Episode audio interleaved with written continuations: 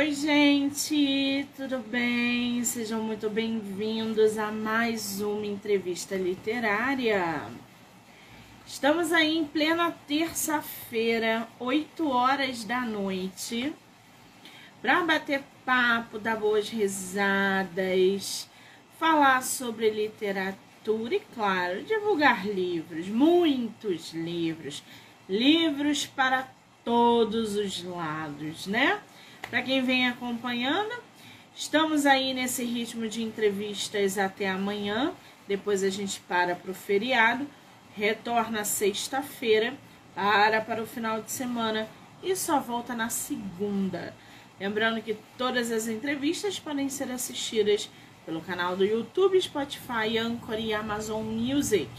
Do livro Não Me Livre. Então já corre lá, já se inscreve para acompanhar todas as entrevistas que são geradas diariamente. Muito bem. A gente agora vai bater um papo com o escritor nacional Paulo Rodrigues. Ele que escreveu o livro Download os aplicativos do terror.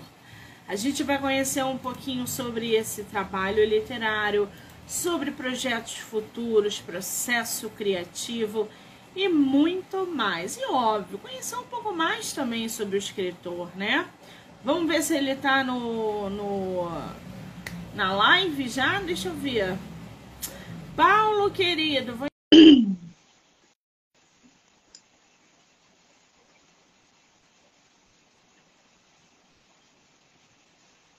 Só aceitar.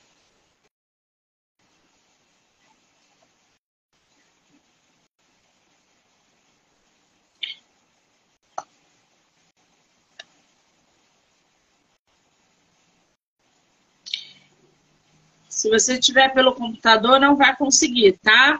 Tem que ser pelo celular.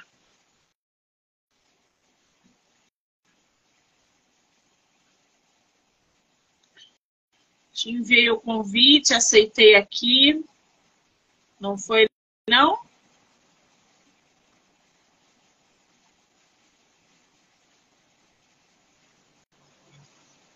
Alô? Se manifeste, por favor.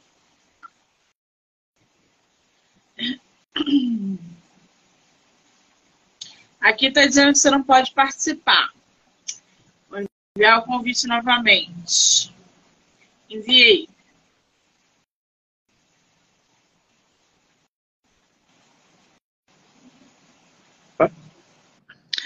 Ah, agora eu acho que é, entrou. Vou colocar aqui a, a câmera virar a câmera aqui, botei meu copo d'água. Ai, muito bem! Agora, Agora estou vendo você. Querido, seja muito bem-vindo, tudo bem? Tudo bem, Monique, tudo bem. Quero muito te agradecer pelo seu tempo, disponibilidade, de você super topar bater um papo com a gente sobre o seu livro. Obrigada, tá?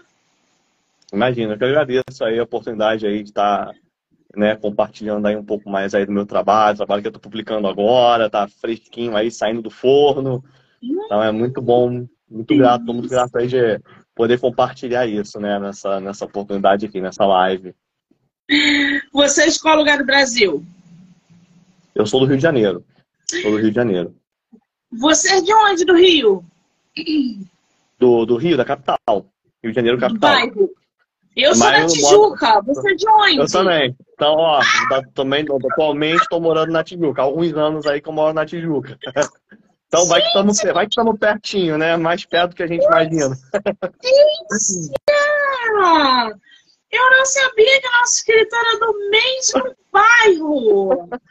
Ai, que delícia, gente! Não, Paulo, temos que tomar um café, trocar livro, encontrar, porque é assim de escritores daqui da Tijuca, que eu tenho encontrado, feito lives, e a gente só descobre na hora que bate papo. Que maravilha! Super top arrumar essa galera para tomar um café no Shopping Tijuca. É, tá? é um bom ponto de encontro, tá todo mundo da redondeza, da região, né? Que delícia! Você vai à Bienal? Foi à Bienal ou não fui, vai à Bienal? Já fui. Já fui à Bienal. Fui num, num dia que estava tranquilo. Foi o dia que eu fui com, né, com uma escola que eu, a, na qual eu trabalho. Fui com os alunos da escola, né? Foi um, uma saída da escola. É, aí foi o dia, foi um dia de semana, né? Foi o primeiro dia, na verdade, dia 1 de setembro. Tava Sábado. super tranquilo, assim, porque. Não, não foi, sexta. Foi sexta-feira. Sexta. Primeiro de setembro foi sexta. Aí, assim, era, foi o dia da, de, como é dia de semana, né? Dia de excursões escolares. Então, estava muito tranquilo, assim, para você aproveitar, aproveitar mesmo a experiência da Bienal, né? Aí fui no sábado, fim de semana, né? Primeiro sábado, assim, o último sábado que foi dia 2. Aí, nossa, bombou. O negócio bombou. eu tava dia dois. E assim, na hora que eu cheguei, não tava tão cheio na hora que eu saí. Uhum. Porque a hora que eu saí, a galera do baile da Julia Quinn tava chegando. Era tipo uhum. seis e meia, seis horas. O negócio começou a ficar assim. Eu falei, meu Deus, já tenho que ir embora, porque eu não vou aguentar ficar nessa muvu. Falou que foi um sábado esplendoroso uma muvuca do caramba, muito Porra. cheio. Que loucura, né? Também, também participei um pouquinho da muvuca também. Quando eu saí de lá, umas quatro da tarde, quatro e meia da tarde, e já estava no, no, pavilhão onde tinham as grandes editoras, né? Aquelas grandes publicações, tipo Bridgerton, né? Ah, o pavilhão da o stand da editora Rocco, da Companhia das Letras, nossa, barra rodada foi muito bom, assim, eu consegui aproveitar mesmo assim, né, estar tá um pouquinho mais em contato, até ver publicações que eu não conhecia, livros que eu não conhecia no, na sexta-feira. Confesso que no sábado, quando deu quatro da tarde, caramba, a gente não andava, andavam por você, né? Andavam por você, levavam você, assim, uma multidão. Ah, nossa, bombou. A Bienal esse, esse ano, se não me engano, eu acho que vai ser uma das mais assim, ao longo do, né, do, todas as datas, vai ser uma das mais fortes, né? Em relação ao público. A de São Paulo do ano passado hum, parece que não bateu essa uhum. do Rio de Janeiro agora. Eu acho que a do ano passado ainda foi mais lotada do que a do Rio. É o que uhum. eu tô achando. Eu não fui na de São Paulo, mas eu acompanhei online e os escritores que estiveram no projeto falando e tal, mas ainda assim a gente está recebendo um público muito. Agora, tu viu quantas editoras de médio porte estavam na Bienal? Que coisa gostei, Gostei bastante. Aquele, aquele tinha um pavilhão, era o verde, né? O pavilhão verde. verde que era o mais, assim, você tinha a entrada principal, e você passava do laranja ao azul, verde lá no final. Achei muito bacana, assim, vi muita editora de médio porte, até, até editoras bem menores, né, não, né, que não estão, são essas grau, graúdas, grandonas, né, a gente tá acostumado, tradicionais, né. Caramba, eu gostei muito, vi muitas de médio porte com muito material, achei muito bacana e cheias.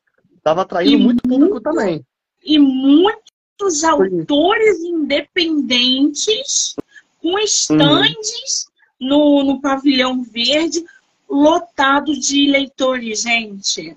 Tinha uma escritora que passou aqui no projeto, uma escritora que eu cheguei a entrevistar, eu não lembro o nome, sou péssima de nome, mas ela estava lá, eu dei um abraço nela. Ela tinha não sei quantas pessoas na fila para pegar o autógrafo dela. Escritora independente. Olha que coisa sensacional. Legal. Isso é bom, né? Acho que democratizar a literatura, né? A escrita, né? A gente, cada um poder dar a sua contribuição e tem um espaço, né? Ter o seu espaço para mostrar para o mundo seu trabalho, né? Eu acho isso muito bacana, assim, esse, é, essa questão do autor independente, o autor iniciante, né? Poxa, o autor que não, o cara não vai ter contrato com uma grande editora, mas ele tem o seu espacinho ali na, para mostrar para o mundo, né? Isso é muito maneiro e, mesmo, cara. É... E tem o grupo de leitores que estão lá, os leitores que vão ver, que ganham um brinde. Tá todo mundo de parabéns esse ano. Os é, escritores é, independentes, principalmente, que investiram ali pesado e a gente conseguiu ver de perto toda essa atmosfera. Então foi sensacional. Eu vou te falar que se eu tivesse disposição, eu voltava semana que vem. Mas não tenho disposição mais não, gente. Já tenho, já. É, também. Já consegui ter a minha experiência ali da Bienal, fui do, né? Tá ótimo, já foi bom já. Vamos ver a oh. próxima edição aí. Quem sabe é de São Paulo, sei lá, eu pinto lá de São Paulo, não sei. Vamos ver. Agora só que vem em São Paulo, gente. Não dá não. Ai, ai. Agora, Paula, me fala uma coisa. Você tem publicado aí no mercado, né? O uhum. download, é isso? Isso mesmo, meu livro, meu álbum que eu estou publicando agora. Uhum. Pode falar, pode falar. É, download, chama-se download. Como eu falei, ela tá fresquinha, tá saindo do forno, né? É, esse mês agora, em setembro, ele entrou em pré-venda pela editora Flive, né? Que é a editora, é a editora dele, do livro. É, e é meu primeiro livro. Né? Vou destacar assim, que eu sou autor de primeira viagem mesmo. É meu primeiro livro publicado. Assim, como, como autor principal, né? Eu já tinha publicado antes, é, mas não era ficção primeiramente, não era ficção, né? Eu publiquei na área técnica, né? Que eu sou, sou biólogo, né? Sou professor de biologia e eu publiquei nessa área técnica, né? Um livro da área de biologia, é, em que eu fui um coautor, né? Não fui o autor principal nem o organizador. É, mas esse agora é meu primeiro livro de ficção que está saindo agora para publicação. Download, os aplicativos de terror. Download, os aplicativos do terror. Primeiro, esse título, por si só, já chama a atenção. Porque é algo que a gente presencia e vivencia diariamente.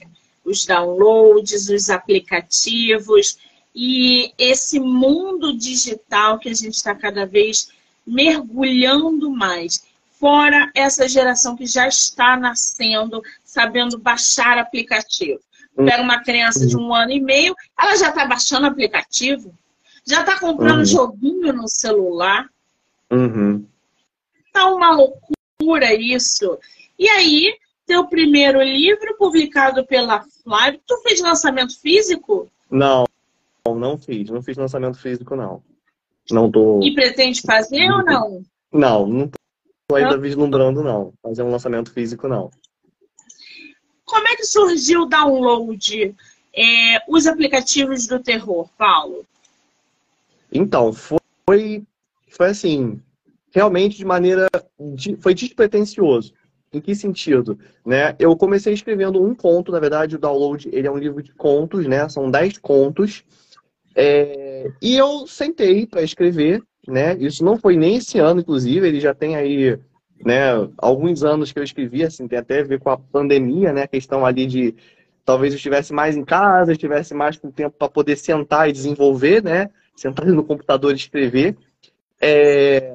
E começou de maneira muito despretensiosa, porque eu sentei para escrever um conto e a minha ideia para esse a minha ideia que eu estava na cabeça, né, era escrever um conto sobre uma selfie uma selfie que desse errado, né? Eu não tinha nem pensado em qual era o problema da selfie em si, mas eu pensei assim, nossa, deve ser, tem história aí, né? Uma pessoa tira uma selfie e essa selfie vai dar errado, vai dar problema para ela, né? Tava com isso na cabeça.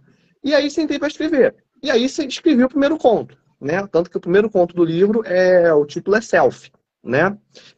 É exatamente sobre uma foto, uma, um autorretrato, né? A selfie e dá problema para o protagonista do conto. É... E aí sentei e escrevi esse conto. Foi um conto, ele é um conto curto, relativamente curto, em comparação com os outros. Aí eu, poxa, gostei. Falei, ah, que bacana, consegui desenvolver, foi, consegui sentar, desenvolver o, o conto. E aí eu pensei, poxa, mas nesse conto eu mencionei um aplicativo fictício, né? Eu inventei um aplicativo do conto. É um, aplica é um aplicativo ali que, que a, né, a protagonista tira uma selfie e por conta desse aplicativo vai dar problema para ela, né? Não vou dar spoiler aqui, mas vai dar ruim, né? Tô muito e curiosa aí... como que uma selfie dá problema pra gente. Dá problema, ela vai ter problema por causa de, uma, de um autorretrato, né? Uma fotografia dela mesmo, tirada com o celular. E aí, aí eu escrevi esse conto, aí comecei a pensar assim, ah, já que eu criei um aplicativo para um conto, vou escrever outro conto sobre algum aplicativo. Vou inventar um aplicativo aqui, né? E vou escrever sobre ele. E aí vai dar problema, né? E olha, eu assim, eu não tinha nem pensado em ser exatamente de terror, eu tava mais preocupado com essa questão assim, da problemática, né? De que problemas um, o uso de um aplicativo pode trazer. Né? E aí, como eu, aí sim, aí quando eu fui escrevendo os outros contos, começou a ganhar nuances de terror. Pensei assim, caramba, isso aqui é uma história tenebrosa, são histórias tenebrosas, né? E aí, e aí fui desenvolvendo. Segundo, o segundo conto que eu, que, eu, que eu escrevi, que também, é, por coincidência, é o segundo, é o segundo conto do livro, é sobre um aplicativo de um aplicativo fictício. Todos os, os aplicativos que eu menciono são fictícios, né? É, mas é um aplicativo é, cuja funcionalidade é o aprendizado de línguas. Né? Existem vários aí, a gente abrir aqui a loja do Google, loja da Apple, vamos ver um monte ali de aplicativos que é ensinando, fazendo curso expresso, né? Até curso expresso mesmo, você está no celular e você vai, sei lá, quer aprender francês, quer aprender alemão, quer aprender japonês, sei lá. Aí você vai fazendo o curso por ali, né, pelo, pelo aplicativo. Aí o segundo conta é exatamente isso, é um aplicativo de línguas, que também dá errado, né? O protagonista vai ter problemas com esse aplicativo. Vai baixar esse aplicativo, vai usá-lo e vai dar ruim. Né? Só digo isso, vai dar ruim. Então, e aí, e, e aí eu não parei mais. Né? Fiz o primeiro conto, segundo conto, e aí veio um, um conto veio puxando o outro. Né? Comecei a, a pensar, poxa, mas e agora e se desse problema com o aplicativo de, por exemplo, de, de transporte, né? De motoristas, você chama, né? Não vou mencionar aqui qual é, famosíssimo, né? Um aplicativo que você, ah, quero chegar no lugar tal, vou chamar um motorista parceiro, né? Ou um aplicativo, aí outro ponto, né? Um aplicativo de mensagens temporárias, aquele que você manda a mensagem, a mensagem tem um prazo de validade, puf, ela expira, né? Que seria que você, ah, não quero que ninguém mais leia, quero que a mensagem suma. E aí e fui, e fui escrevendo os contos. E aí, ao final, quando cheguei já, sei lá, no sexto, no sétimo conto, eu já tinha isso na cabeça, uma coisa mais é, definida, que olha, eu estou escrevendo contos que eles têm uma conexão entre si. A conexão exatamente, né? É a, é a, temática geral deles. Eles falam sobre aplicativos, são aplicativos fictícios, mas eles são baseados né, em aplicativos que a gente usa no dia a dia, né? Todos que as pessoas mais usam. É... E aí, aí eu comecei a imaginar um ranking também. Que sentido? Eu pensei assim, ah, tem alguns aplicativos que pegam mais leve. E aqui eu vou botar aspas aqui, porque pegam mais leve, tipo assim, é, é, fazem um. dão um problema, mas é um problema não tão grande, porque problema vai dar, né? E aqueles que pegam pesado, que são os aplicativos que vai ter um problemão na vida das pessoas, dos protagonistas dos contos, né? Aí eu organizei eles por, por ranking. Aquele que eu julgava que eram os mais, os mais tranquilos, melhor, os mais leves, né? Os menos pesados, vamos dizer assim, os mais pesados que ele quer brabão, né? E aí me organizei por esse, esse ranking. Tem, que é o tem uma que tá pergunta tá que não quer calar. Hum. Botou aplicativo de relacionamento que dá BO? Não. Então, tem, olha, confessar, tem alguns aplicativos que não, alguns aplicativos que as pessoas mais usam, né? De pedir refeição, né? O de, de relacionamento, de encontrar algum, né? Algum, né? Algum aí, alguma coisa assim, né? Não, esse daí eu não, acabou não entrando. Eu fui, eu fui deixando a, imaginação fluir e não, não cheguei a direcionar. Assim, ah, vou, não cheguei a organizar aquela coisa assim de. Não, fui deixando o que vinha na cabeça eu escrevia, né? Mas Quantos até penso assim. São 10 contos. São 10 contos. Você tem ele físico aí, Paulo? Não, ainda não tenho ele físico. Meu livro ainda não tá, ainda não foi, não tá impresso ainda, porque pela editora Flive eles têm a etapa da pré-venda, né? É, e nessa etapa da pré-venda, os livros ainda não estão impressos, né? Eu estou fazendo, ele está tá disponível para compra, a pessoa já pode acessar o site da editora Flive, é, localizar, ele está logo como, né? Tem vários títulos que estão em pré-venda agora em setembro, já meu é um deles, está lá logo na na página principal da Flive. E aí a pessoa faz a compra, né? E a pré-venda termina em final de setembro. No último dia de setembro, dia 30, acaba a pré-venda. Aí sim, todos os pedidos feitos durante a pré-venda que eles vão ser vão ser impressos e enviados pelo correio para quem comprar pelo site. Então não tem ele físico ainda, tá? Ainda estou numa etapa de pré-venda. Então eu vou botar aqui, ó, gente, pré-venda até final de setembro.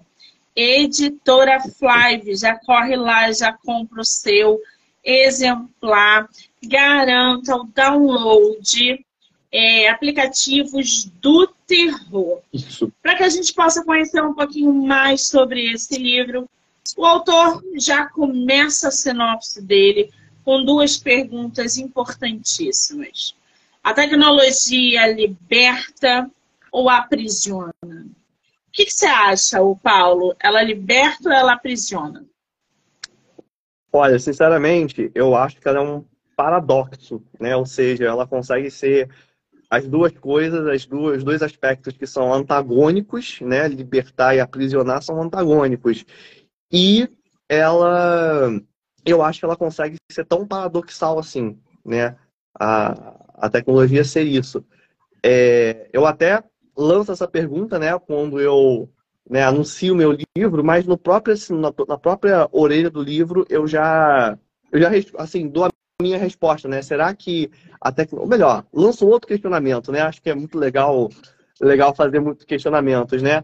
Será que a, a tecnologia Sim. é as duas coisas? Ao mesmo tempo, por um lado ela aprisiona e por outro lado ela nos liberta, né? Acho que ela consegue fazer as duas coisas, ela consegue ser um paradoxo, né? Entre o aprisionamento e a liberdade, porque você pensa que é, a tecnologia atual, assim como as do passado, né? Cada, cada época tem sua tecnologia, né? é, a tecnologia ela sempre traz algum grau de liberdade para aquela sociedade, né? Para aquela população, para aquela gente, para aquele ser humano, né? É, você consegue, a gente consegue hoje em dia fazer coisas que no passado eram inimagináveis, né? E acredito que no futuro, né? enquanto a humanidade durar, é, as tecnologias que vão sendo lançadas vão permitindo você fazer coisas que no passado não se podia. Então ela liberta, de uma certa forma a gente não pode mentir, ela liberta, né? Mas ao mesmo mais, aí tem o lado, né? Lado negativo, né? O lado negativo é que ela também vai trazer um, um aprisionamento, né? Ela vai trazer aí uma dependência muitas vezes. A gente, nossa sociedade hoje em dia está toda estruturada diante de recursos tecnológicos, né? Fiquei imaginando, olha, fiquei imaginando recentemente, ouvi uma notícia lá sobre o sistema do Pix, né? E eu fiquei imaginando, nossa, hoje em dia fazer um Pix para né, transferir dinheiro, pagar as pessoas, né? É uma coisa tão, tão rápida e corriqueira, sem você recorrer ao dinheiro físico, né, em papel. Mas eu imaginei, gente, mas agora repara a dependência, né? E se, sei lá, se dá um mecatombe aí tecnológica, o sistema todo cai, fica tudo travado, né? caramba, a sociedade vai entrar em colapso, né? Colapso. Porque a gente estamos, a nossa sociedade hoje está estruturada em torno de uma tecnologia, né? Então acho que existe uma dependência aí. E, e, gente, a tecnologia ela é muito maior do que redes sociais, tá? É óbvio que uma coisa está dentro da outra. Mas quando a gente fala de tecnologia, a gente está falando de algo muito mais amplo do que ela pode nos proporcionar, como as redes sociais. Hoje as pessoas, quando falam de tecnologia, lembram logo de, de Instagram e TikTok. Não. Um dos exemplos que a gente tem aí de tecnologia, que se parar, se pifar, a gente para no tempo, é o famoso GPS. O GPS uhum. não é aquele GPS que nos dá no carro de aplicativo, não. É o GPS que pega a tua transição, a tua transação no banco, o GPS uhum. que leva é, a tua mercadoria é, é, lá do exterior para cá, o GPS de multinacionais que regem todo o mercado financeiro, tudo hoje é GPS. E as pessoas é, não têm essa conscientização. E o outro exemplo foi que, eu acho que foi no início do ano, o WhatsApp caiu. Caiu. Uhum que deu um colapso, todo mundo queria processar o cara do WhatsApp, porque milhões de pessoas perderam milhões de dólares e de libras em contratos por causa do WhatsApp, que há 10 anos a gente nem tinha isso. Para vocês é. verem como a tecnologia insere, aprisiona e também escraviza. E aí é. a gente vê, quem é a gente sem WhatsApp? Ah, As pessoas morrem sem WhatsApp. É, um parafuso. Não, o grau de ansiedade, pensa assim, o grau de ansiedade que isso pode gerar nas pessoas, né? Porque elas estão, estão se habituando a ter uma comunicação muito rápida, né? Essa coisa do instantâneo, esse imediatismo, né? Então, por isso que eu falei, mencionei o paradoxo. Eu acho que assim, a gente não, eu não vou negar que existe uma liberdade aí, com certeza. Eu consigo falar com uma pessoa que está no, sei lá, que está na Coreia do Sul, no Japão, do outro lado do mundo, eu consigo falar instantaneamente, né? Então, me trouxe essa liberdade. Mas ao mesmo tempo vai me eu vou ficar muito dependente daquela, daquele recurso, né? Então eu acho que a, a resposta para essa pergunta aí é que a tecnologia faz as duas coisas. Ela consegue ser esse, esse paradoxo, né? Fazer duas coisas completamente opostas simultaneamente, né?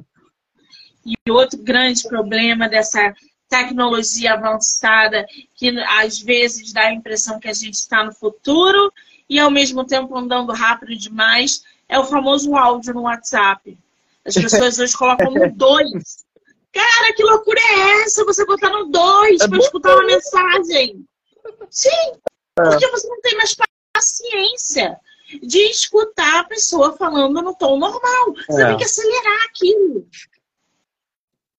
É. Mesmo é que a pessoa lá não, não recebeu nem um minuto né, de áudio, não é nem aquele áudiozão, nossa, áudio gigante, isso daqui. Não, cara, é um. Pô, rapidinho, tu escuta, cara. Você escutar a pessoa, é, mas. Então, tem todo esse lado aí, né? Essa questão, esse problema aí da, da dependência, né? E com isso vem os aplicativos. Aplicativo de tudo quanto é jeito, aplicativo que pode prejudicar você, aplicativos que podem te rastrear. Hoje você fala assim, quero viajar para o México, em voz alta. Uhum. Quando tu abre teu celular, tem lá uma propaganda do México viagem para o México em 12 Com vezes. Né? Eu acabei de pensar nisso. Quem nunca pesquisou é nada no, no Mercado Livre, né? Tô, tô, procurando alguma coisa aqui, preciso comprar alguma coisa para minha casa, alguma coisa assim. Caramba, todos os anúncios. Isso é deliberado, assim, muitas as grandes empresas, acho que o próprio Google, eles admitem, eles fazem isso, né? Existe o, o os programas do, deles, né, que são programas exatamente para isso, para tentar customizar, personalizar essa sua navegação na internet, né? Antigamente a gente achava que era até coisa de ficção científica, assim, de, de, de filme, né, de ficção científica, de livro de ficção científica, que falava do, ah, uma grande corporação tá te, tá te espionando, né? E hoje em dia eu já vi muitas notícias sobre isso, é deliberado, essas a, grandes empresas, né, não só o Google, como essa do, a do, do Musk, né? Acho que do Elon Musk do também, Elon né? Musk, é. Que agora contar com o Twitter. E aí é, é, menciona, não, a gente, a gente, a gente deu uma desculpa, não vamos falar espionar, vamos dar aquela desculpa. Olha, é, nosso objetivo é tentar é, proporcionar a melhor experiência para a pessoa. Então a pessoa está navegando na internet, a pessoa vai ver coisas que lhe interessam, né? Fazer, ah, vamos tentar jogar, colocar ali as coisas que interessam para tornar a vida da pessoa melhor, né? Só que aí, aí tudo tem o seu lado ruim. Eu fico pensando assim, por exemplo, o algoritmo do, do Netflix, né? É, vai tentar me mostrar os, os filmes, séries que, a, que ele, né, pelo cálculo ali do, do computador, acha que eu vou gostar, né? E aí ele vai me vai personalizando muito ali a minha experiência. Só que ao mesmo tempo, e se eu quiser descobrir uma coisa nova? Né? Eu vou ficando privado de descobrir coisas que, às vezes, pensar fora da caixinha, né? Pô, gosto desse tipo de filme aqui, mas e se um dia eu tentar ver um outro tipo de filme? Né? Acompanhar uma outra série que eu nunca pensei na vida em assistir. Pô, isso também é maneiro, cara. E aí a máquina vai nos podando ali, ah, né? Vai essa, nos moldando, né? Essa invenção forma, né? da Alexa, por exemplo. A Alexa, gente, lá atrás, era o nosso, é, é exatamente a nossa ficção científica materializada. Só que eles minimizaram, é. botaram ali para que a gente tivesse um robô em cima da nossa prateleira, da nossa mesa do escritório. Eu converso com a Alexa todo dia. A Alexa conversa é. comigo. Alexa, qual é o meu horóscopo de hoje? A Alexa conversa, ela me dá bom dia. É, Alexa, a minha aqui já... é, é uma loucura. É. Então a gente vê. Engraçado, porque quando, quando eu era criança eu via tudo isso, né, no, no, em filme mesmo, filme de ficção científica, né? Essa coisa assim de robô, de coisa, hoje em dia com inteligência artificial, isso tudo vai. É, é a gente vai vendo se tornar realidade, né? A gente vai vendo mesmo. Impressionante. Louco isso. Bom, continuando aqui com a sinopse do nosso escritor. Através de aplicativos de celular, vocês que têm muito aplicativo no celular, mocinhos e mocinhas, é possível enviar mensagens, vídeos, tirar foto, chamar um motorista, jogar, traçar a melhor rota e até aprender um novo idioma. Mas e quando tudo dá errado? As histórias desse livro são mais do que contos sobrenaturais. Quer dizer, você pegou toda essa atmosfera e ainda mergulhou no terror, né? Sim, exatamente. É, algumas pessoas, até quando eu mencionei né, o título do livro, que tem a ver com tecnologia, né, exatamente a palavra download, né, aplicativos, até achavam que tendia mais para ficção científica. Não, na verdade não. Não, não, eu não menciono conceitos científicos assim, né? No máximo eu falo, claro, eu falo de tecnologia e tudo, até um pouco assim de linguagem digital, mas eu não adentro na parte científica. Então não considero meu livro não é uma ficção científica, ele é um livro de terror, né? Por quê? É, esses aplicativos, como eu mencionei, cada conta é sobre um aplicativo. E esses aplicativos vão dar problema. Eles vão trazer problemas para os seus, seus usuários, né? Porque são os protagonistas dos contos. É, e assim, e aí esse problema que dá é exatamente um problema inexplicável cientificamente. O aplicativo vai dar ruim, só que de uma maneira que não se explica. Como é que um aplicativo de celular, que é um programa, né, que nada mais é do que ali uma, uma linguagem de programação, aquele código de 0 e 1, um, né, o código de computador, né, que é o código binário, como é que um, um programa digital consegue causar isso na vida de cada, de cada pessoa, né? E cada aplicativo tem a sua particularidade ele tem a sua finalidade, a sua funcionalidade, e o terror que ele vai trazer, o problema que ele vai dar também é, é de cada um, né? E, e aí é a parte sobrenatural. Como é que se explica isso? Isso é inexplicável. Né? Então, o leitor né, do livro ele vai se deparar ali com coisas, caramba, o aplicativo que está fazendo isso, mas como que um aplicativo pode fazer isso? É, aí é a parte sobrenatural, é a parte que a ciência não explica, né? Paulo. Essa parte não. Qual é o aplicativo que não pode faltar no teu celular? O aplicativo que não pode? Faltar no teu celular. Ah, no meu, olha, WhatsApp. Eu acho que, ah. né, hoje em dia, né, comunicação, gente, é via WhatsApp. Olha, liga, não, e ligação, que eu outro dia até uma, até uma, acho que um meme, alguém mencionando, né, a questão de ligação, né, que as pessoas estão não estão mais com assim, nunca, gente. É? Só os maias ligavam. Hoje em dia ninguém mais liga. Liga, Quando alguém fala, nem não que seja muito ligadinha. Gente. Não, não, não pode me ligar, não. O meme que eu vi era sobre isso, que a pessoa, é, as pessoas ficam nervosas quando vem uma ligação porque acham que deu, que deu, deu problema, que é assim, uma coisa muito urgente, alguém, alguém passou mal, uma emergência, né? Alguém foi sequestrado, sei lá. É tipo aquele plantão da Globo. Aquele, acho que nem sei se tem ainda, aquele que, né, que tocava aquela música do plantão da Globo. Aí a pessoa já, a pessoa se arrepiava, fica Deu ruim. Aí, o que, que aconteceu? Deu Todo mundo correu pra televisão pra ver. O que aconteceu? Né? É tipo isso, ligou, a pessoa treme, fica assim, caraca, o que, que é isso? A não ser aquelas ligações indevidas aí de venda, de né, essas ligações não. aí de número que a gente não sabe de onde vem, aí. Gente, aí não tem condições. Hoje, só quem fala em ligação é, descendente dos maias, dos incas. Não é. me liguem, é um WhatsApp, é direct. Não tem cabimento eu ficar com o telefone assim, ah, ah, ah, não tem. Ninguém mais faz isso, gente. É. Ai, bom, é, as histórias desse livro são mais do que contos sobrenaturais. São metáforas que nos recordam de que o terror não precisa sempre de monstros para existir. Aqui, eu já acho que o grande monstro, olhando por um lado negativo, é a tecnologia. Às vezes, ele só precisa de telas que caibam na palma da mão. Os celulares estão cada vez menores. Os aplicativos estão cada vez mais rápidos. E aplicativos de todos os jeitos, né? Então, isso também você, você pode fazer uso da internet dessa tecnologia hoje que nos cerca de modo muito positivo.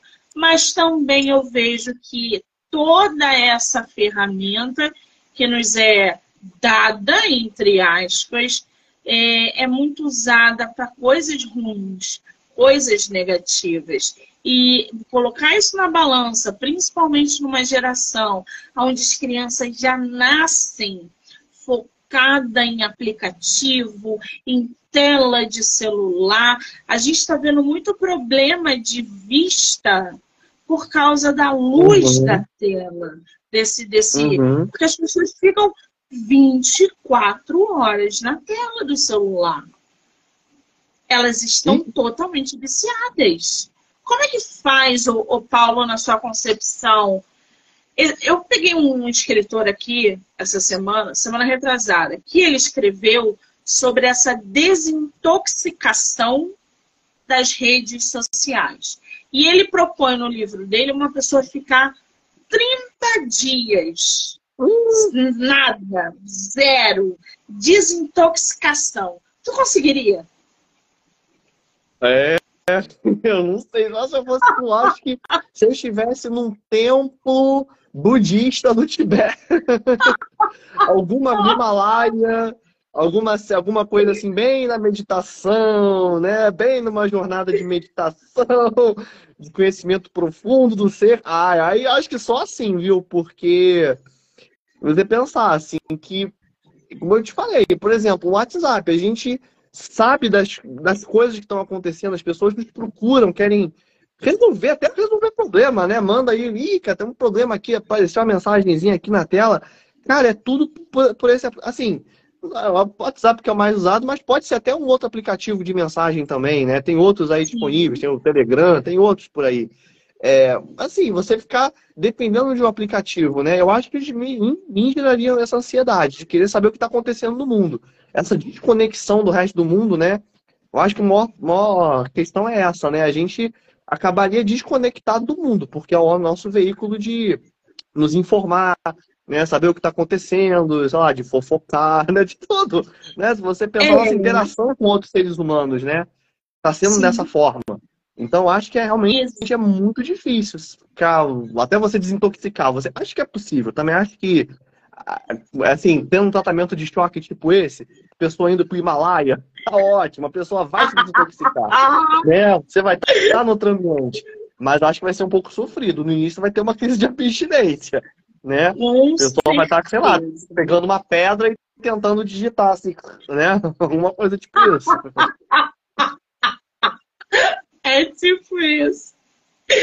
Ai, gente. Bom, o, o nosso escritor, ele é carioca, nasceu aqui no Rio de Janeiro. E ele escreve desde criança. Quem foi que te incentivou é, a escrever, a ler? Quem foi? Teu pai, tua mãe? Tu tem algum exemplo que também escrevia dentro de casa ou não? Como é que a escrita surgiu na tua vida? Então, Assim, em relação a ter algum, alguém em casa que escrevesse, não. Esse, essa, nesse aspecto, não. Mas, assim, incentivo, né? É, principalmente a leitura desde pequenininho, né? Assim, minha mãe, meu pai, minha avó, né? Que morava comigo, né? Minha avó materna, é, tinha um incentivo muito grande à leitura, né? Livrinhos, livrinhos de criança e me incentivar mesmo a pegar aqueles livrinhos de criança e é, já quando estava assim, alfabetizado, eu ia ganhando autonomia para pegar mesmo o livrinho e ler. Então começou com essa questão da leitura, né? Eu ser um leitor, ser formado como leitor, né? minha formação como leitor. E peguei gosto, que desde pequeno de ler livrinho eu já lia, né? E procurando mesmo, ah, gostei desse aqui, quero ver esse aqui, né? É... Em relação à escrita, desde pequeno eu gostava de inventar historinhas, né, de criança. Então desenhava, né? Mas escrevia também. Aí já estava alfabetizado, já costumava não só fazer o desenho, mas também escrever ali as linhas contando a historinha, né? E lembro que em aí então assim cresci a minha infância inteira dessa forma, né? Habituado a gostar de escrever história, inventar histórias, né? Não só fazer o desenho, como também escrever a historinha, né? Fazia umas linhazinhas ali explicando o desenhozinho da história.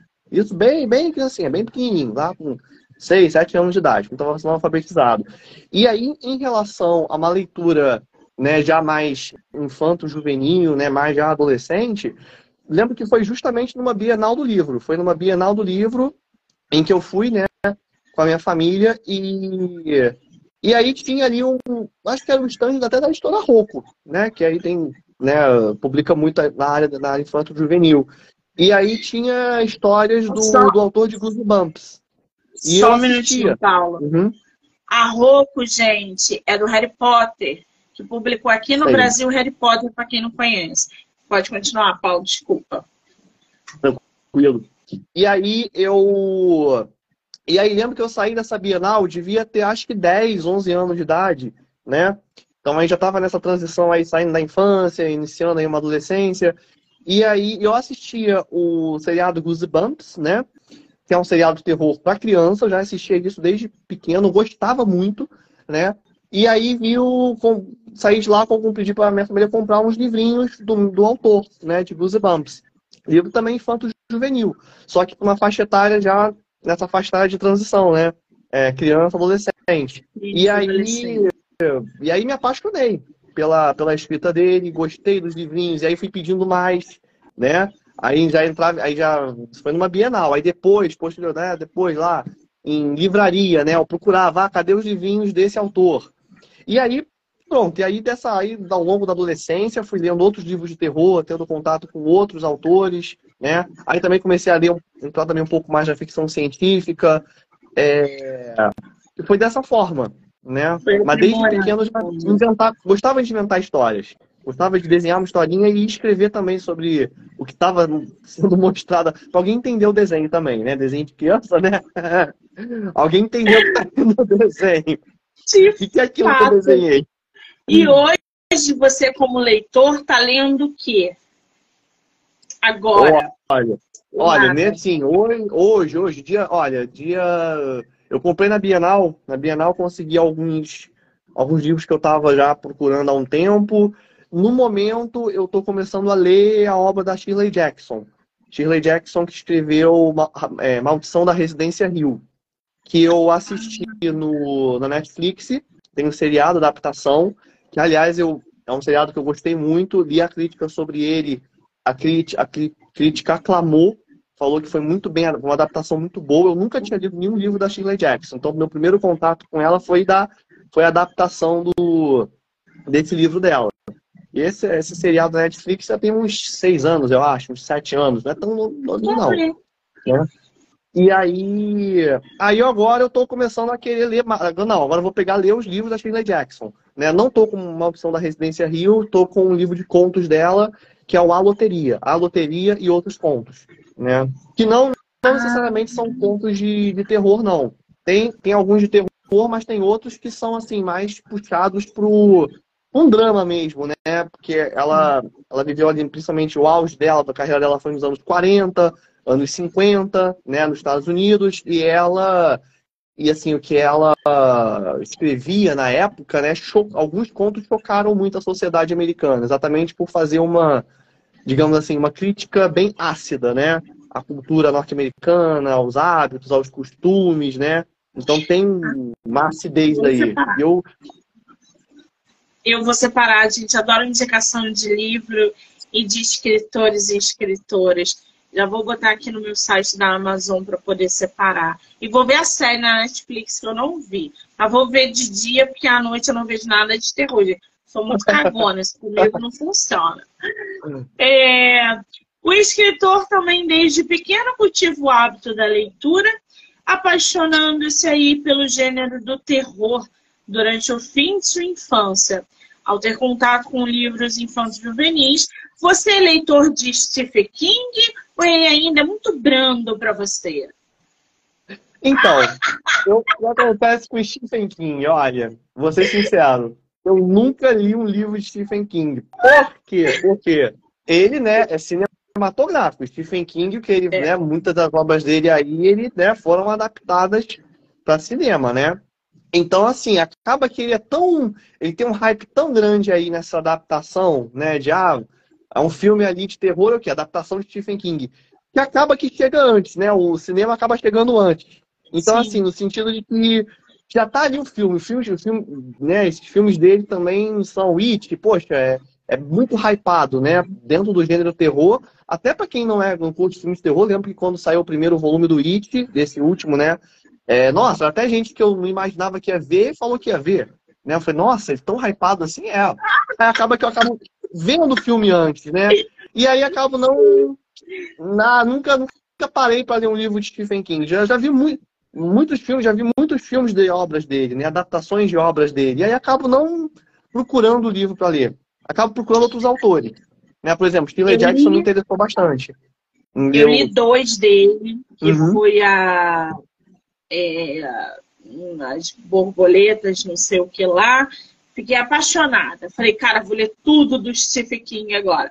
Aí logo uhum. depois eu fui no instituto. Quando eu li uhum. o instituto, eu quis queimar todo aquele livro falei, eu nunca mais leio nada desse homem. Porque como é que ele me joga numa história boa no outro livro e ele acaba comigo nessa história? O livro dele é uma porcaria, o Instituto.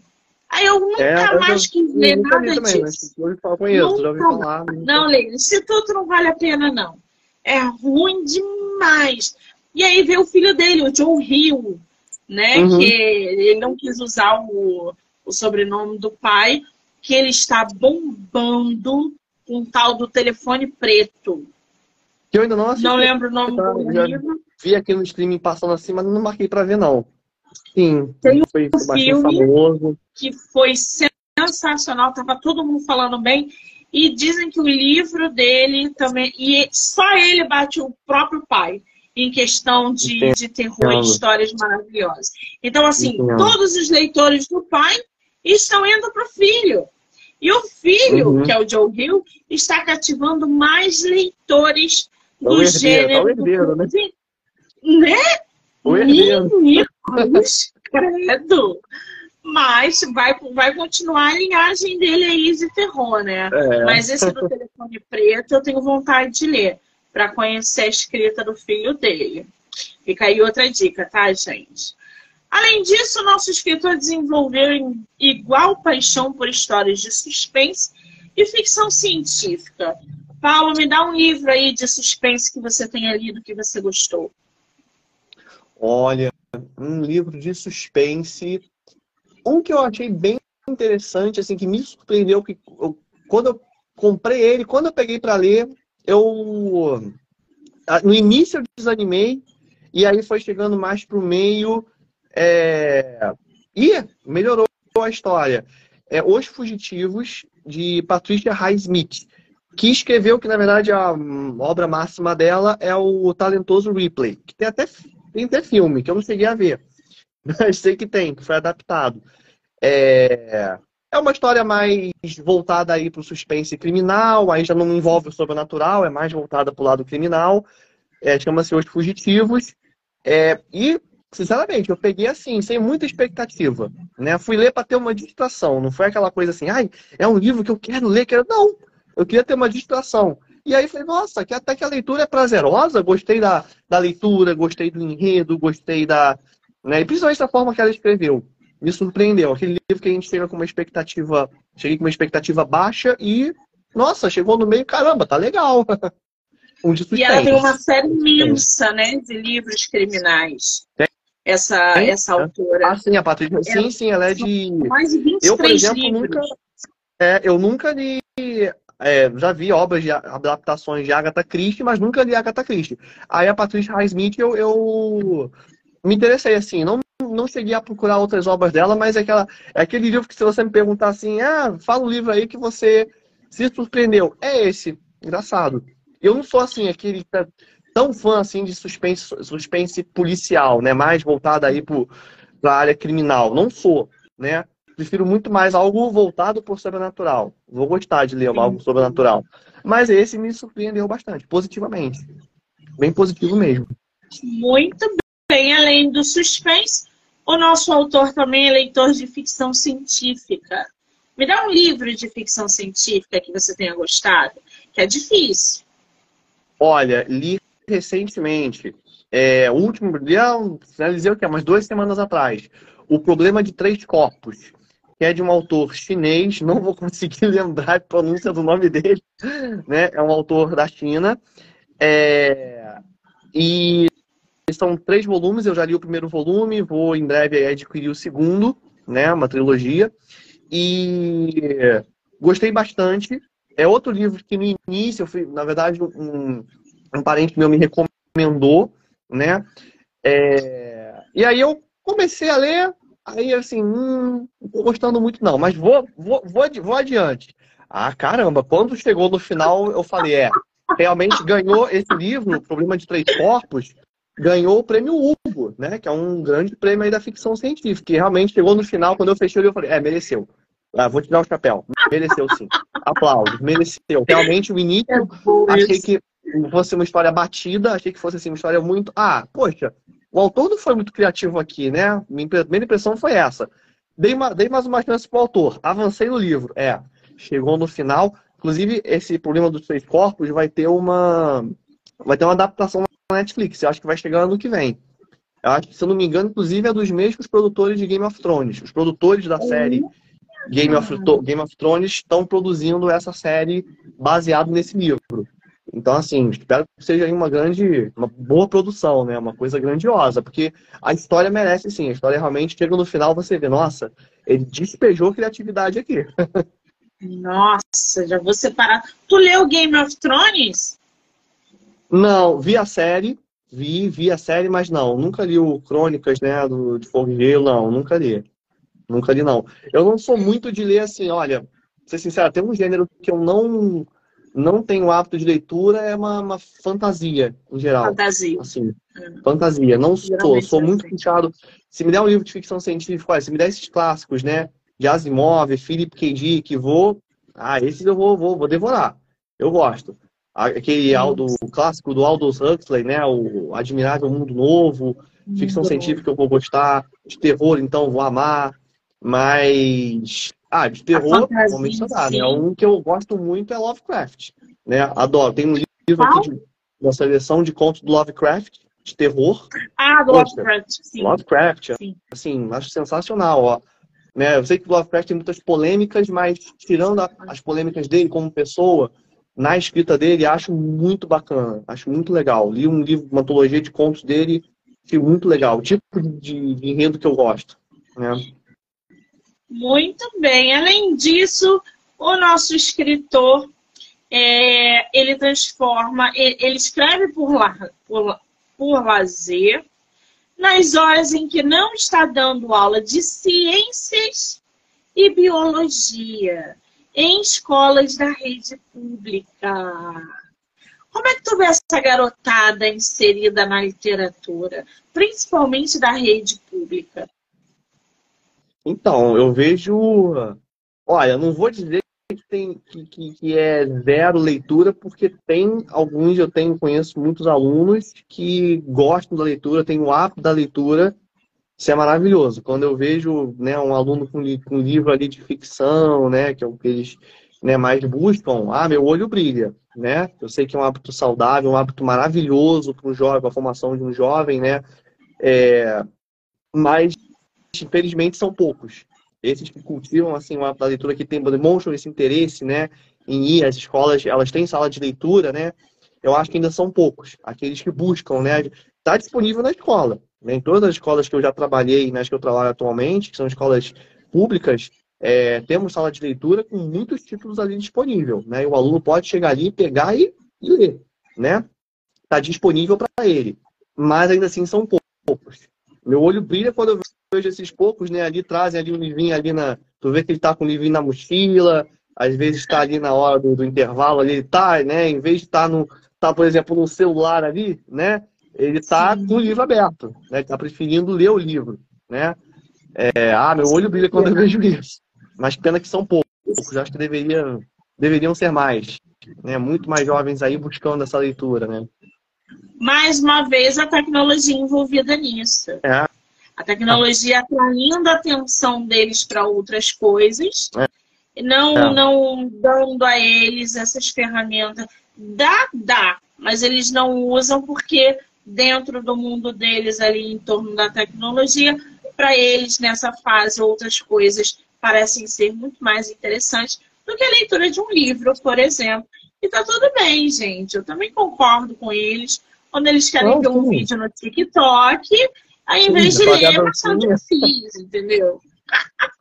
Sim, fazendo dancinha de TikTok, né? Nossa, dancinha de TikTok ali, os vídeos de dancinha do TikTok. É.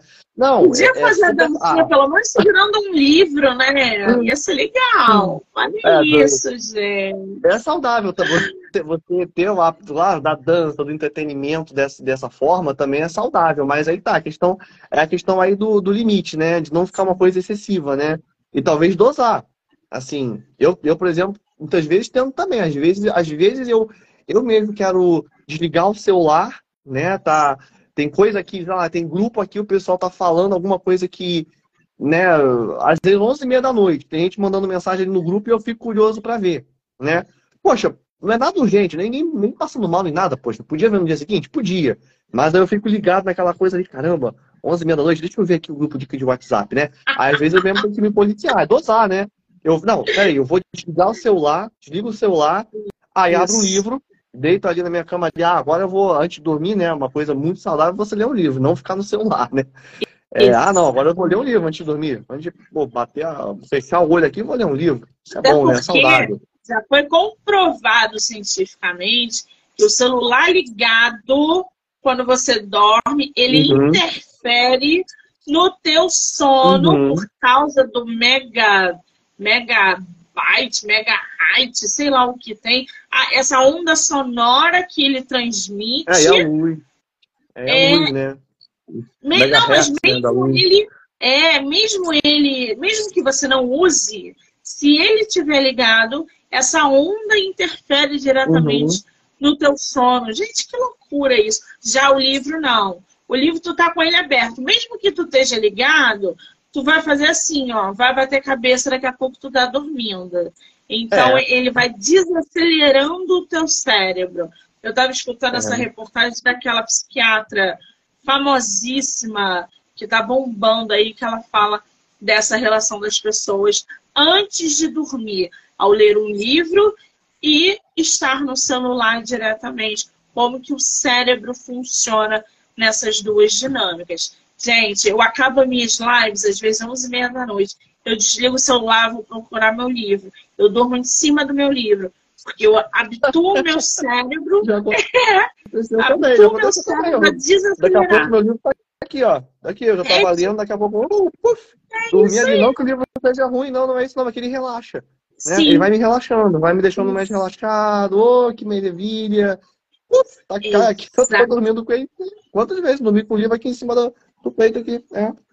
Exatamente. E a questão de você olhar para o celular, você está olhando para uma lâmpada, não esqueça disso, né? Porque ele está emitindo luz, né? Sim. Você, de certa forma, você está olhando para uma lâmpada, né? E o livro, ele não está emitindo luz, ele está refletindo uma luz que está batendo nele, né? Então, tem todo esse aconchego, né? Aquela coisa, o livro é aconchegante, é. né? O é um hábito aconchegante, você deixar uma luz mais, mais branda no seu quarto, incidindo ali na página apenas para iluminar a página, refletir para o seu olho. Poxa, isso é um hábito aconchegante, né? E o celular está te deixando alerta. É uma, uma luz está chegando na sua retina, né? Uma, uma coisa acesa, né? O negócio é tão sério dessa luz que o, as fábricas estão fabricando lentes com uma camada uhum. azul protetora. Uhum. Esse meu óculos eu tenho porque eu, é, a minha irmã é dona de ótica aqui no Rio de Janeiro e ela manda fazer com essa camada de luz exatamente uhum. para não interferir. Então, já é uma outra coisa aí que a tecnologia gera milhões, milhões indiretamente de dinheiro para as fábricas é. e, e parte farmacêutica. Então, mais uma vez, a tecnologia interferindo na nossa vida, mesmo que indiretamente. Aliás, Agora, Paulo, me fala. Diga. Ah, fala, pode falar. Não, só até a gente falando essa questão da, da luz, né? É, é, o pessoal que entrar aí no site da Flávio e no meu, no meu perfil no Instagram, pode ver que a capa do meu livro, do download, ela é azul, né? Ela é toda azulada, né? É, tem uma estampa, mas ela é azul. A cor predominante é o azul. E não, não é à toa, tá? Quando a ilustradora né, ela foi fazer o, o design de capa, eu mencionei para ela que uma ideia que eu tinha é que a capa fosse azul exatamente para relembrar, né, lembrar esse brilho azul da tela do celular, né? Então remeter essa questão aí de que tem, existe uma, né, você está pegando no livro, no, livro, no livro download, mas é, tá remetendo à temática desse uso do celular, né? Que, na verdade, o grande tema dele ali é o uso excessivo de celular. São os aplicativos estão num, num dispositivo físico que é o celular, né? Então a capa é azul exatamente para lembrar esse brilho, né? O brilho azul da tela digital. Muito bem, agora eu estou vendo aqui, é verdade. Você falou, fez sentido. Agora, projetos para o futuro, projetos para 2024. O que está vindo aí ou não está vindo nada? Não, tem muita coisa sendo gerada aqui, assim, melhor, embrionária aqui na mente, né? ainda, ainda, numa, ainda embrionário ainda, porque ainda está faltando desenvolver mais um pouquinho.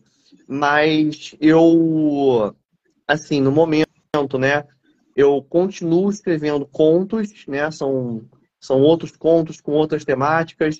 Eu, curiosamente, os últimos contos que eu escrevi, que foi ao longo do fim do ano passado, também produzi alguns esse ano, né, não estão publicados ainda.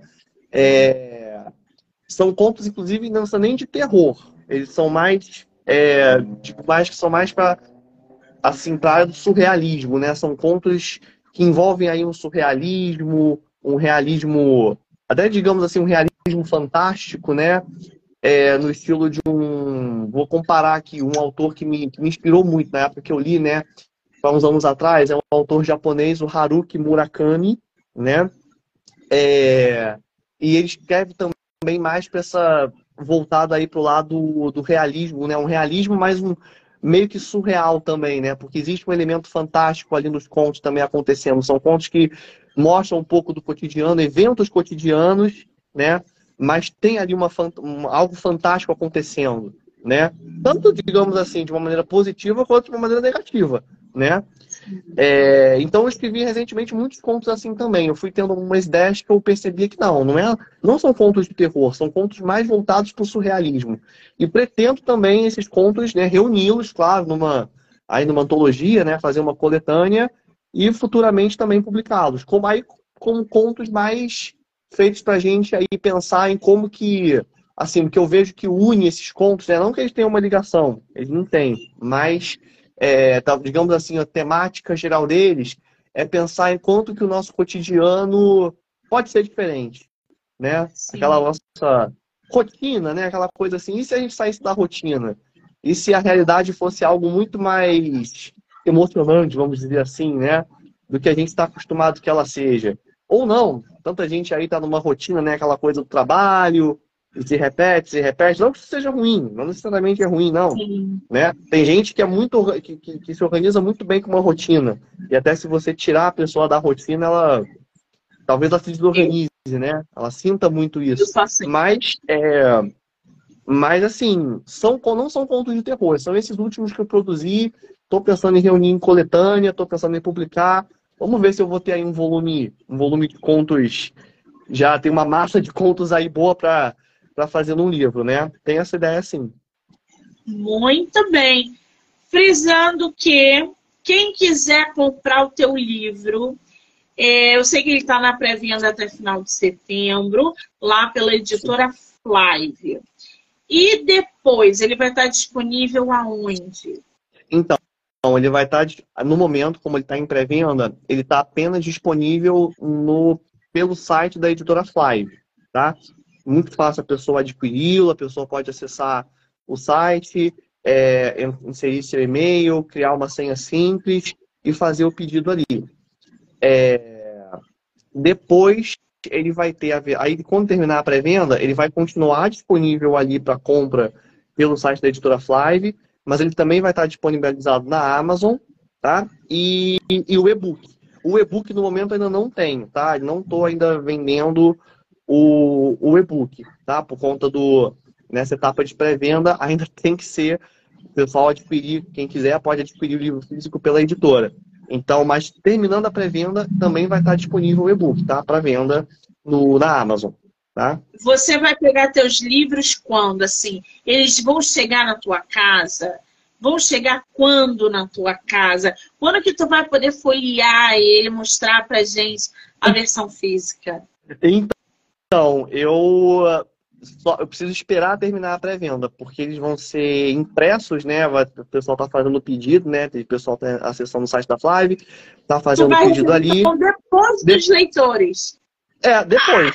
Depois do leitor. Ah, mas é, é aquela coisa, como é que é, é, Casa do Ferreiro, espeta de pau, né? Eu que sou o autor, veio da minha cabeça, mas, mas assim, é, é, para mim é gratificante que eu possa estar compartilhando né, essas minhas ideias, minhas histórias, Sim. aí todo o meu processo criativo com outras pessoas. Então, assim, para mim isso é, isso é gratificante, né? E poder proporcionar aí que as pessoas, né, tenham um prazer da leitura, né? Leiam o meu livro assim e, né, se desperte, né, esse prazer da leitura. Poxa, legal, uma, vi uma história aqui que me fez pensar, né? Histórias que me fazem pensar, né? Gosto muito disso. Acho que é mania de professor, né? Eu sou professor, então assim, eu, a gente com a, né, meu, meus alunos, eu eu chego assim, tento estimulá-los estimulá-los a, a raciocinar, né, a pensar, né, deixar aquela pulga atrás da orelha. Por isso que eu lanço essa pergunta, né? A tecnologia aprisiona ou liberta? Ou o que, que ela é? O que ela faz, né? Exato. O Charlon, que é meu autor, Charlon, querido, um beijo para você. Como foi publicar pela Flive? Então, a editora Flive é, eu gostei bastante do processo de editoração deles, o relacionamento deles com o autor é algo que eu gostei bastante, né? É...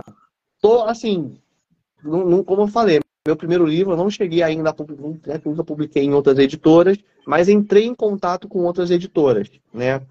É, não foi somente com a Flive. E assim, achei a Flive, gostei muito, né, da, desse relacionamento que eles têm com o autor, tá? Acho que foi muito legal eu fui muito muito escutado. Eu acho que eles né, escutam muito o autor, assim, no sentido de que, autor, você, né, em relação a, por exemplo, essa questão da capa, né? Qual a ideia do autor sobre a capa de seu livro? O que ele imagina? O que ele tem em mente? Porque eu tinha em mente, né? Quando eu reuni esses, esses meus contos e falei, cara, eu quero publicar um livro deles, né? Eu, eu já tinha em mente um pouco da ideia, né, do layout, até da diagramação do livro eu já tinha em mente, né? E achei a Flávia muito bacana nesse ponto de me, de me escutar bastante, né? Escutar, autor, o que, que você acha disso? Qual a sua opinião? Você tem alguma ideia? E a partir desse, tá muito abertos à minha ideia, né? E debater comigo. Às vezes, ou às vezes alguma coisa que eu, que eu tinha em mente, mas talvez não fosse viável, né? Porque a gente deixa a cabeça viajar, né? A gente que escreve, né? Nossa cabeça, ó, vum, se expande e a gente às vezes viaja, né? Aí, aí tem que voltar pro pé no chão, calma aí, isso aqui é possível. Mas eu gostei muito desse essa, esse relacionamento com o autor, achei muito legal. Tá? A publicação pela Five, gostei muito. Eu, como escritor, como autor, ainda mais autor de primeira viagem, né? Meu primeiro livro, minha primeira publicação é. como autor principal, né? Com um livro de ficção, que antes eu só tinha publicação na área técnica, né? De biologia. E aí o processo era diferente, né? Diferente. Querendo ou não, é muito é. diferente. Isso aqui é uma ficção, né? Pois Gostei é, bastante, isso é viu? Muito importante. Essa parceria, como dá certo, é muito importante. Agora, qual é o teu Instagram para quem quiser te conhecer? É o arroba o, o Paulo Rodrigues. O Paulo Rodrigues. Vou marcar, é. deixa eu botar aqui. Peraí. Beleza. Peraí, é, o nosso o Paulo, autor não sabe o Instagram dele. O nosso escritor não sabe. Eu vou botar aqui para vocês. Arroba o Paulo, underline, Rodrigues, isso, isso. underline. Oh, oh, Eu vou olha marcar. a tecnologia aí. Eu vou marcar o nosso escritor aqui na live como colaborador. Então vocês vão poder assistir a live pelo Instagram dele, pelo meu Instagram, por todos os canais do podcast, do livro Não Me Livro canal do YouTube, Spotify, Anchor e Amazon Music, tá? Então, só para deixar frisado aqui para vocês. Já corre lá, já segue o nosso escritor, Paulo Rodrigues. Paulo, eu acho que uma hora é pouco, a gente está uma hora e dez batendo papo. E eu tô super achando pouco isso, gente. Acho que tinha que ter mais uma hora de live só sobre esse tema, que é muito bom. Querido, quero muito te agradecer. Dizer que eu estou muito feliz de ter um escritor do teu calibre no meu projeto. Te desejo todo o sucesso do mundo. Volte Obrigado. sempre que você quiser. E muitíssimo obrigada, tá?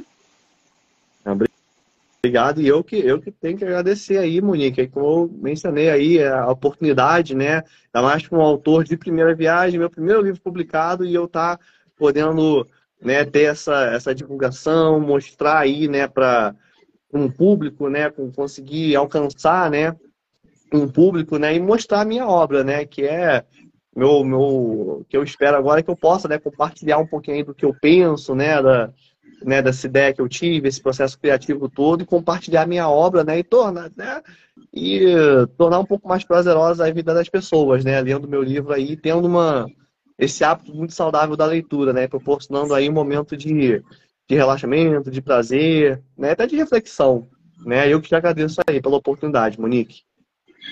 Muito bem, lembrando que o livro do nosso autor, Download, os aplicativos do terror, está em pré-venda até final de setembro pela editora Flávia. Então já corre lá e já adquira o seu exemplar. Quero agradecer a todo mundo que entrou, que saiu, que vai assistir depois. Dizer que eu volto ainda hoje para mais bate-papo.